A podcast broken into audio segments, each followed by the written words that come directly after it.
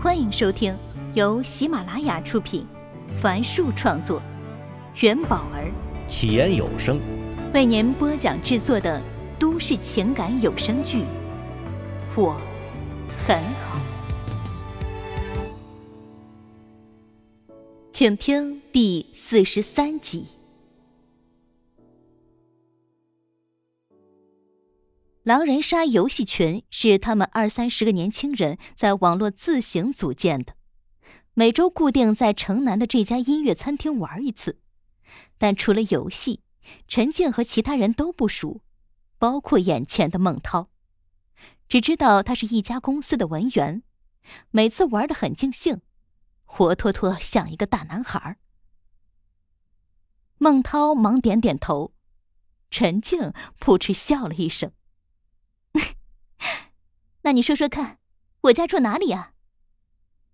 孟涛又抓了抓头，说：“你每次回家都是坐三六七路公交车，那车是开往城西的。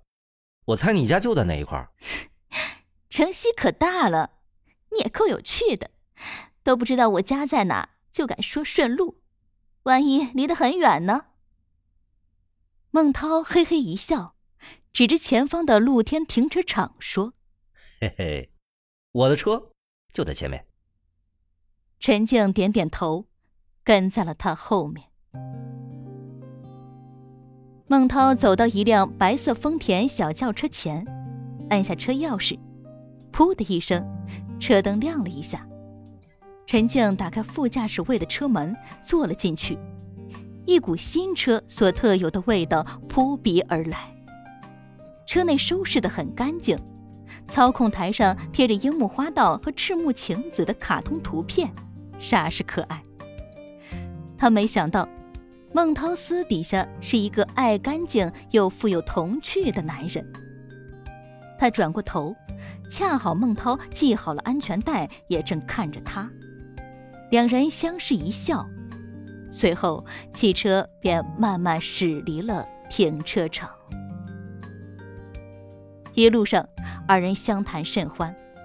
当车子驶进陈静所住小区的那条窄窄的小路时，他心里竟然产生了不希望那么快到家的想法。但车还是停在了小区门口。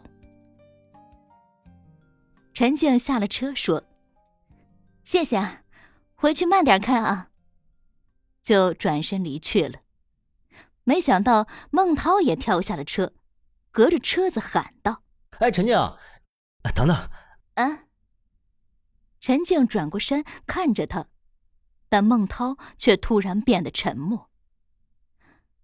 还有什么事儿吗？嗯，陈静，我能做你男朋友吗？说完，孟涛如释重负的看着他。陈静彻底愣住了。说实话，当第一次见到孟涛时，他对他很有好感，高大帅气，说话风趣，还很暖。但很快得知他比自己小三岁，今年才三十二岁，所以陈静马上断了这方面的念想。这时候，他又想到了即将和他定亲的那个男人。前几天他爸爸出院后。他们全家来他家看望爸爸，并且约定下个月就订婚。两个人年纪都不小了，要赶快行动起来才好。就在他准备拒绝，但看着孟涛炽热的眼神儿，又想起和他一起游戏时的快乐和刚才一路的轻松惬意，陈静脱口而出的竟然是：“好。”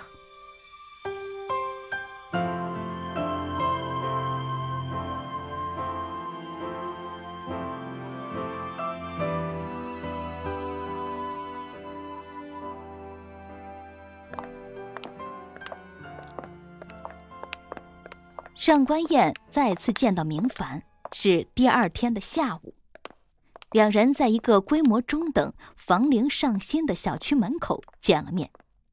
寒暄后，上官燕就滔滔不绝地把准备要看的房子说了一遍，全然没给明凡留下提问的间隙。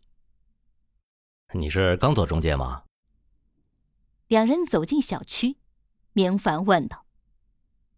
上官燕站住了，吃惊的看着他，过了一会儿才说：“你怎么知道的？”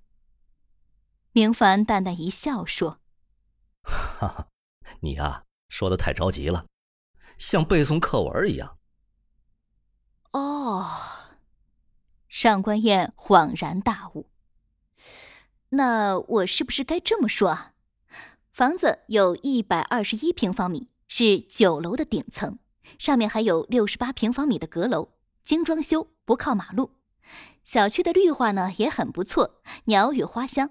周边配套很全，呃，有吃的、用的，一应俱全。你啊，在小区门口的时候啊，就可以指着那些店铺、超市，告诉我，这里生活很方便，配套齐全。明凡又指着中庭园林里的花花草草说道：“我们现在已经在小区里面了，所以你只要指着这些花草树木，说看着很美之类的就可以了，我就能感受到了。”说完，他看到上官燕瞪大眼睛看向自己，忙问：“怎么了？你也是中介吗？”上官燕看着明凡问道，但刚问完，心里就马上否定这个问题了。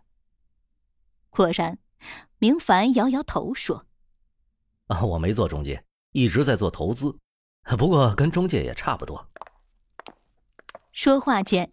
两人继续向前走去，看着明凡，上官燕突然觉得，在年龄上，女人确实比男人要吃亏点儿。很多男人是越老越有气质，魅力越强，但女人却沦为了某些不道德的人嘴里的人老珠黄。呃，你叫什么名字呀？考虑再三，明凡终于问出了这个问题。上官燕急忙拿出名片，在交到他手上的瞬间，突然抬起头，苦笑道：“原来你不知道我叫什么呀？”他像个没事人一样笑着，但心里却无比的酸楚。从大三开始，只要有时间，他就努力出现在明凡的视野范围内。直到听说他有了女朋友，一直觉得这份感情很真挚。可现在才知道，明凡连自己叫什么、读哪个系都不知道，真是太讽刺了。上官燕，明凡双手捧着名片，轻轻念出他的名字，然后将名片放在了胸口的口袋里。两人绕过中庭的绿化景观，往小区北面走去。远远的，上官燕看到了站在楼道口的房东，他年约五十好几，抽着烟。只见他斜睨看了一眼两人。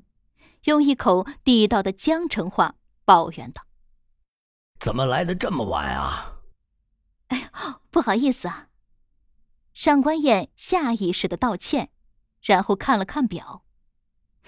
没错呀，约的时间就是下午两点半，自己还提前了十分钟呢。我丑话说到前头啊，这房子虽是顶楼，但比楼下那几套房子面积都大。而且是豪装，如果你们想要便宜点那你们现在就可以走了。说完，那房东灭掉了手上的烟。啊，不会的，我们跟客人报的价就是你登记的五百五十万元。上官燕急忙说道：“什么五百五十万呐？”房东一下子来了气。我跟你们说的是，我要拿到手的是五百五十万，什么税费啊，什么中介费啊，都由买房的人承担，我只管拿五百五十万就行了。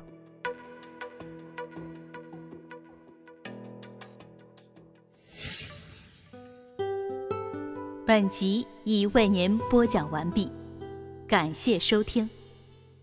喜欢请订阅，分享给更多的朋友。下集再见。